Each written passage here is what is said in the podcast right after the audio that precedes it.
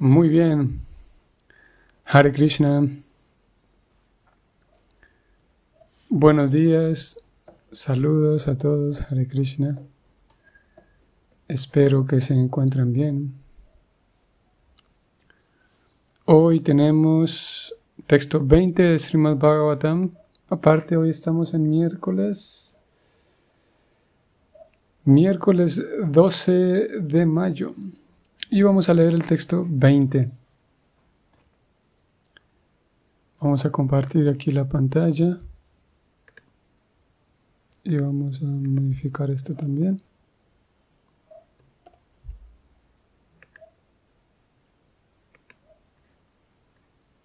Sí. Ok, vamos a compartir aquí esta pantalla para que ustedes puedan ver. Ok. ओम नमो भगवते वासुदेवाय ओम नमो भगवते वासुदेवाय ओम नमो भगवते वासुदेवाय नमो विष्णुपदाय कृष्णपृष्ठाय भूतले श्रीमते भक्ति भक्तिवेदान्त स्वामिनिति नमिने नमस्ते सरस्वती देव, गौरवाणी प्रचारिणे। निर्विशेष शून्यवाद, पश्चात्यदिशतारिणे। जय श्री कृष्ण चैतन्य प्रभु नित्यानंद श्री अद्वैत गदाधर श्रीवसदि गौरभक्तवृन्द Hare Krishna Hare Krishna Krishna Krishna Hare Hare Hare Rama Hare Rama Rama Rama Hare Hare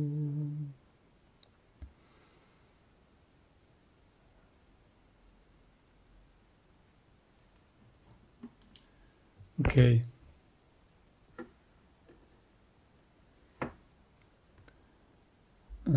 vamos a ir al verso. El verso en sánscrito dice así. Esha tada, perdón, Esha data saranyas cham yatahya shunarasivi yatahya nushinarasivi yashovitanita sonam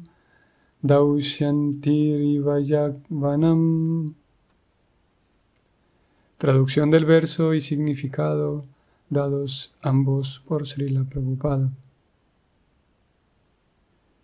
Este niño, recordemos que quienes están conversando aquí en este texto son los brahmanas, los sacerdotes que están describiendo las cualidades del futuro rey, que en este caso es Pariksit, que acaba de nacer, y están hablándole esto a el actual rey, el rey que está reinando de momento, que es Yudhishthira, el hermano mayor de Arjuna.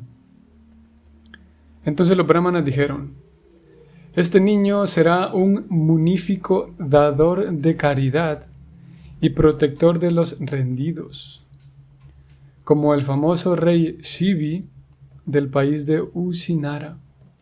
Usinara y él expandirá el nombre y la fama de su familia tal como Bharata, el hijo de Maharaj Dushyanta. Si ustedes lo notaron desde el capítulo del verso anterior, en este también, se, se describe las cualidades de Pariksit comparándolos, comparando esas cualidades con otras grandes personas que existieron en el pasado. Si ustedes recuerdan, por ejemplo, ayer se mencionaba que él será tan... Vamos a ir al verso para que lo leamos textualmente. Se lo comparaba con Ramachandra, si ustedes recuerdan. Aquí está. Y en lo que respecta, se dijo ayer, en lo que respecta a los principios brahmínicos, especialmente a ser fiel a su promesa, será como Rama, la personalidad de Dios, el hijo de Maharaj Dasarata. También en este mismo verso se dijo que este niño será como el rey Ixbaku, el hijo de Manu, en lo referente a mantener a todos los que han nacido. Eso se dijo ayer. Vamos a leer, a, volver al texto de hoy, que ya lo leímos. Se lo compara en este verso con otras dos personas. Se lo compara con el famoso rey Shivi del país de Usinara. Para, va a mencionar un poco de estos personajes en el significado.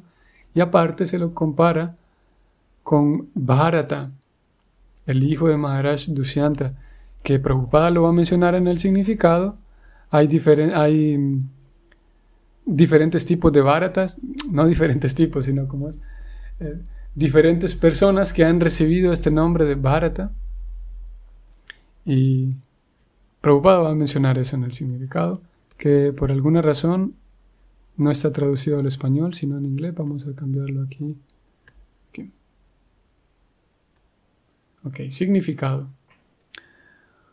Un rey se vuelve famoso por sus actos de caridad, la ejecución de yagyas, o sea, sacrificios, por la protección de los que se entregan a él, etc. Un rey kshatriya se enorgullece de brindar protección a las almas entregadas. Esa actitud de un rey se llama Isvara Bhava, o sea, el poder real para brindar protección a una causa en una causa justa. En la Bhagavad Gita, el Señor instruye a los reyes vivientes, perdón, a los seres vivientes, a que se entreguen a Él. Y Él promete toda protección. El Señor es todopoderoso y fiel a su palabra, y por lo tanto nunca deja de brindar protección a sus diferentes devotos. El rey siendo el representante del Señor, debe poseer esta actitud de dar protección a las almas entregadas a todo riesgo. Maharaj Shivi, el rey de Usinara, era un amigo íntimo de Maharaj Jayati, quien pudo llegar a los planetas celestiales junto con Maharaj Shivi. Maharaj Shivi estaba al tanto del planeta celestial al que sería trasladado después de su muerte, y la descripción de ese planeta celestial se da en el Mahabharata Adiparva 96, 6 al 9. Esto es interesante, voy a detenerme aquí un momentito. Ustedes recuerdan que ayer hablamos de, mencionamos un poco la situación de los planetas celestiales, cómo es que en los planetas celestiales hay una cantidad tan grande de placer y de disfrute que no es un disfrute eh, a costa de dañar a otros ni a costa de dañar mi propio cuerpo. Es un disfrute muy en la bondad. Y aquí estamos leyendo de este rey que él era muy consciente, se dice, acabamos de leerlo, estaba muy al tanto de a qué planeta se estaba dirigiendo en su próxima vida una situación interesante y vamos a pasar a leer un poco de esa descripción, la descripción de ese lugar. Maharaj Shivi, continuamos con el verso, tenía una disposición tan caritativa que quiso ceder su posición adquirida en el reino celestial a Yayati, pero no lo aceptó. Vean, interesante que Shivi él sabía bien a dónde iba, a qué planeta celestial iba, pero decidió que ese, ese boleto, si podemos decirlo de esa manera, ese, ese boleto que me llevará al siguiente planeta, yo se lo quiero dar a mi amigo, a este otro rey. Pero Yayati, su amigo, no aceptó tal cosa. Parece ser que se podía eh, canjear de, esa manera una, eh, un destino como los planetas celestiales. Yayati, el amigo, fue al planeta celestial junto con grandes rishis como Astaka y otros. Al preguntarle a los rishis, Yayati relató los actos piadosos de Sibi cuando todos ellos estaban en el camino al cielo. Vamos a ver, déjenme hacer algo aquí porque parece que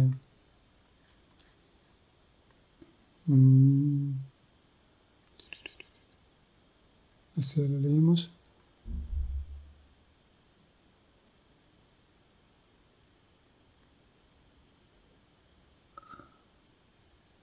Ajá, ok, aquí vamos. Entonces Yayati se volvió un miembro de la asamblea de Yamaraj, quien se había vuelto su deidad venerable, o sea que este, este rey adoraba como deidad, así como nosotros aprendemos a adorar a Krishna como deidad venerable.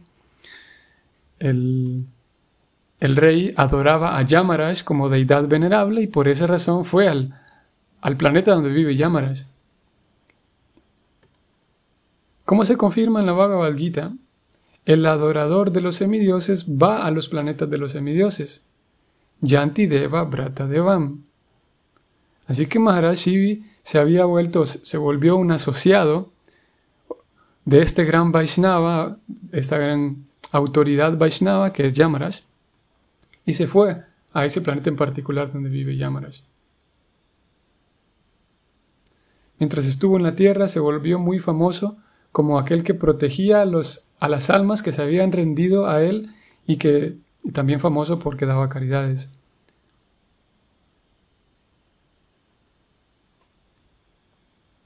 Estas palabras no las conozco, vamos a volver de vuelta al español. El rey del cielo, en una ocasión tomó la forma de un pájaro, el rey del cielo es Indra, en una ocasión tomó la forma de un pájaro cazador de palomas, o sea, un águila, y Agni, el dios del fuego, tomó la forma de una paloma. La paloma, que era Agni, mientras era perseguida por el águila, se refugió en el regazo de Maharaj Shivi. El águila cazadora quería que la paloma se la, devolviera al rey. O sea que fue donde el rey le pidió que le devuelva la paloma que estoy persiguiendo. El rey quiso darle de comer algo más de carne y le pidió al pájaro que no matara a la paloma. El pájaro cazador se negó a aceptar la oferta del rey, pero más tarde se decidió que el águila aceptaría carne del cuerpo del rey del peso equivalente a la paloma. El rey comenzó a cortar la carne de su propio cuerpo para pesar en la balanza equivalente al peso de la paloma, pero la paloma mística siempre se mantuvo más pesada. Entonces el rey se puso en la balanza para equipararse con la paloma y los semidioses estaban complacidos con él. El rey del cielo y el dios del fuego revelaron su identidad, o sea que el águila y la paloma eh, cambiaron de forma y se, revelaron su propia identidad como semidioses.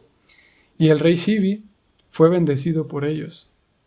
Devarsi Narada también glorificó a Maharaj Shivi por sus grandes logros, especialmente en dar caridad y protección. Maharaj Shivi sacrificó a su propio hijo para la satisfacción de los seres humanos en su reino, y así el niño Pariksit se convertiría en un segundo Shivi, en dar caridad y protección. El Rey del Cielo y el Dios del Fuego revelaron su identidad y fue bendecido por ellos. Aquí hay un error en, esta, página de hoy. Esto ya lo leímos, se repite. Sí, aquí está. Y así el niño Parixi te convertiría en un segundo Shivi en dar caridad y protección. Vamos a detenernos aquí un momento. Interesante la, la historia o este incidente del rey, ¿no? Estaba dispuesto a dar plena protección a esa paloma que venía siendo perseguida por el águila, a tal punto que negoció con el águila. Te voy a dar la cantidad de carne. y claro, primero intentó en la historia es que primero intentó darle carne de otro animal, pero el águila no quiso, así que él estuvo dispuesto a darle su propia, su propia carne en el peso del el mismo peso de la paloma. Y seguía creciendo y seguía creciendo hasta que no le quedó otra que subirse él mismo a la balanza, dispuesto realmente a, proteger la vida de, este animal. Imagínense un animal indefenso. Si ustedes recuerdan también, en Chaitanya Charitamritas se narra un incidente de cómo el señor Chaitanya, para relatarlo así muy brevemente, el señor Chaitanya iba, con un grupo, acompañado de un grupo muy grande, iban en dirección a Jagannath Puri. Y cuando iban en camino se encontraron con un perro. Y había un devoto que en realidad era el principal de todos los devotos, el que había organizado, no el que había organizado, pero era uno de los principales que, que iban velando por el bienestar de todos los peregrinos que iban en ese grupo, Shivananda Sena. Y él estaba pendiente del bienestar de todos. Y en uno, ya que era un viaje largo de varios días, pasando por varias comunidades, varias aldeas, en uno de esos lugares por donde pasaron, se encontraron con un perro. Y Shivananda Sena pues se encargó también de alimentar a este perro que se acercó al grupo.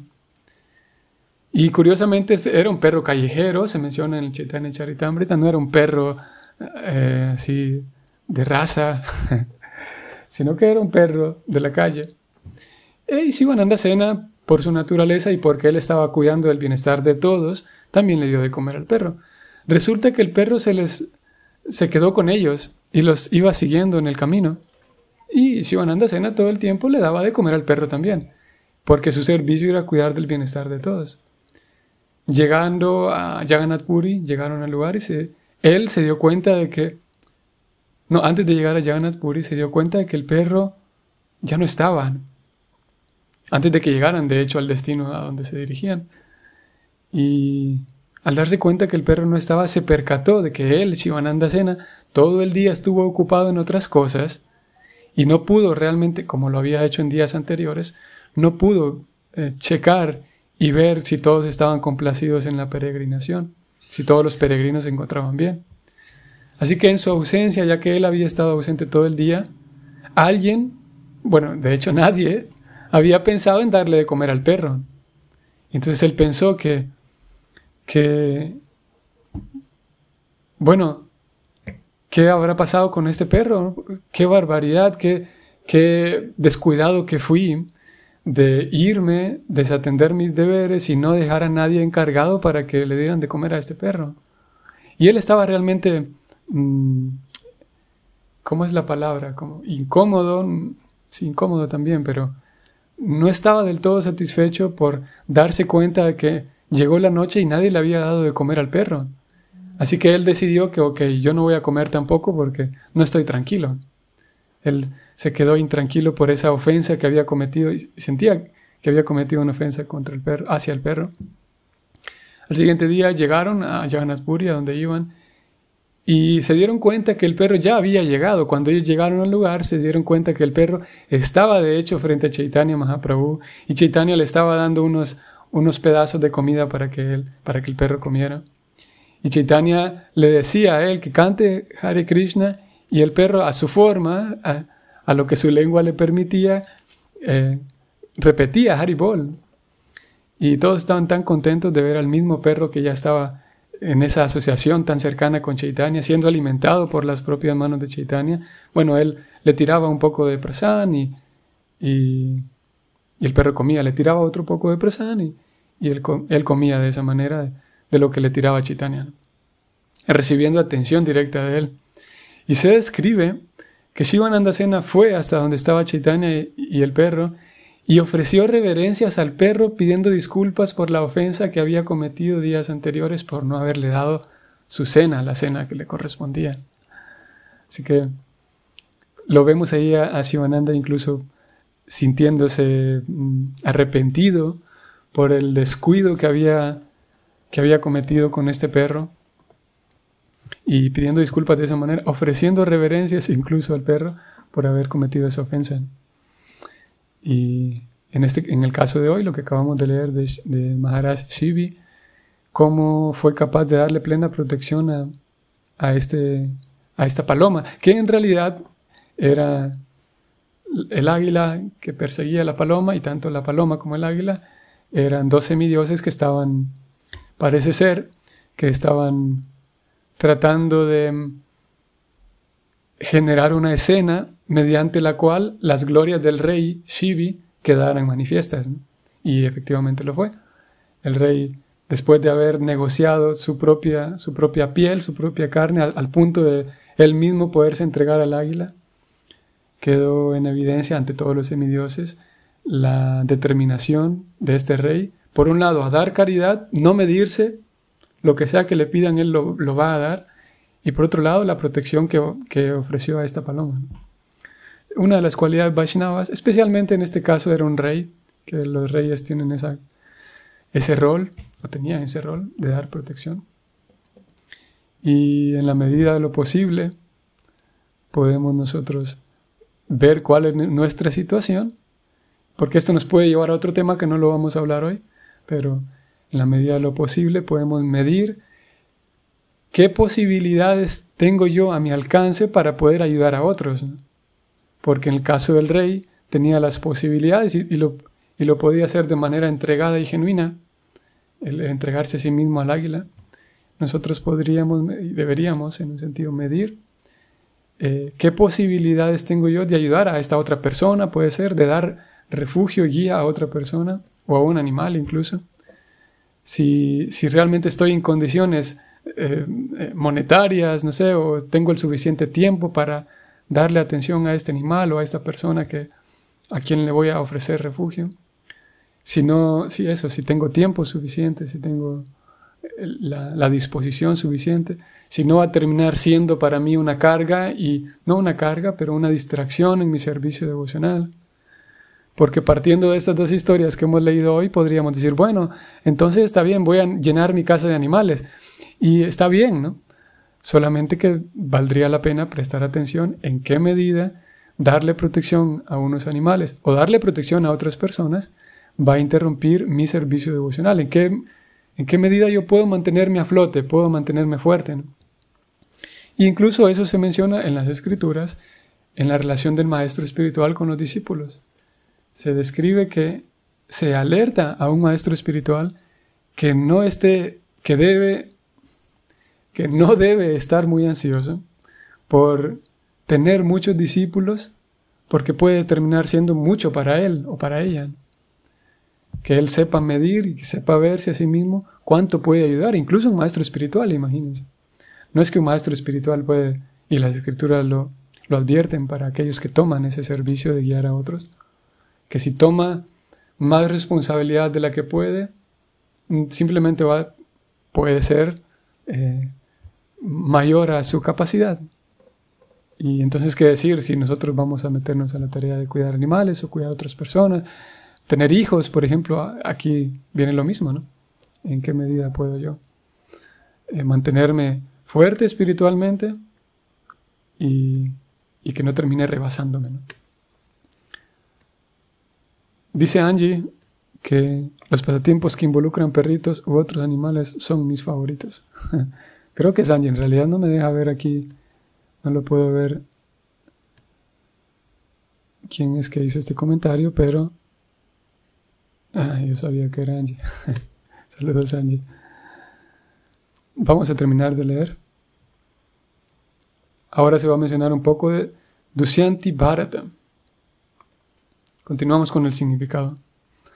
Hay muchos Bharatas en la historia, de los cuales Bharata, el hermano del señor Rama, Bharata, el hijo del rey Rishaba, y Bharata, el hijo de Maharaj Dushyanta, son muy famosos.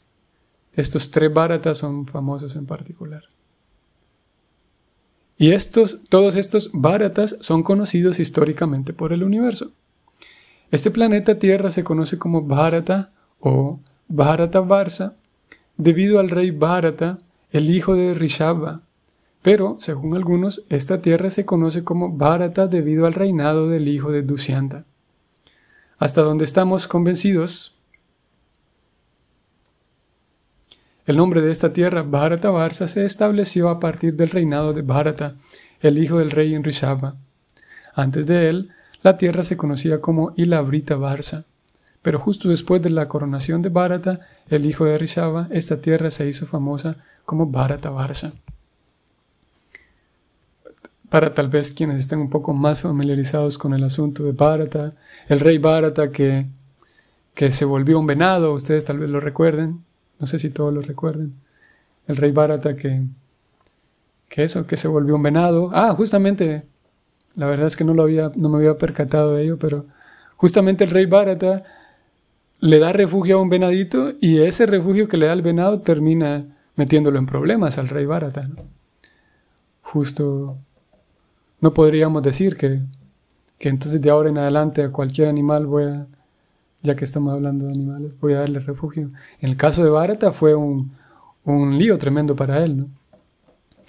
que, que claro, esas historias, esa historia del rey Bharata está por ahí en el canto, no recuerdo, canto octavo tal vez, o canto sexto, no recuerdo, es una historia del Bhagavatam y se nos muestra para ejemplificar exactamente ese punto de cómo, a pesar del rey Bharata ser una persona tan exaltada, tan elevada espiritualmente, terminó tropezándose y enredándose todo por un simple venadito.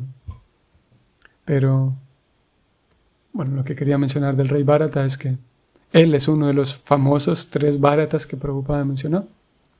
Ese rey Bharata es el hijo de Rishabhadeva, que es, Rishabhadeva es una encarnación de Krishna. Y luego está Bharata, el hermano de, de Ramachandra, que fue ese Bharata el que cuando Ramachandra se fue al, bosque, dejaron a un rey sustituto y este rey sustituto era Bharata, el hermano menor de Ramachandra. Y sí, seguimos. Último párrafo del verso. Pero a pesar de todo esto, Bharata, el hijo de Maharaj Dushyanta, no fue menos importante. Es el hijo de la, famosa belleza, famosa belleza, Sakuntala, Maharaj Dushyanta se enamoró, se enamoró de Sakuntala en el bosque y Bharata fue concebido. Después de eso, Maharaj se olvidó de su esposa Sakuntala por la maldición de Kamba Muni, y su madre crió al niño Bharata en el bosque. Incluso en su infancia, era tan poderoso que desafiaba a los leones y elefantes en el bosque y luchaba con ellos cuando los niños pequeños jugaban con perros y gatos.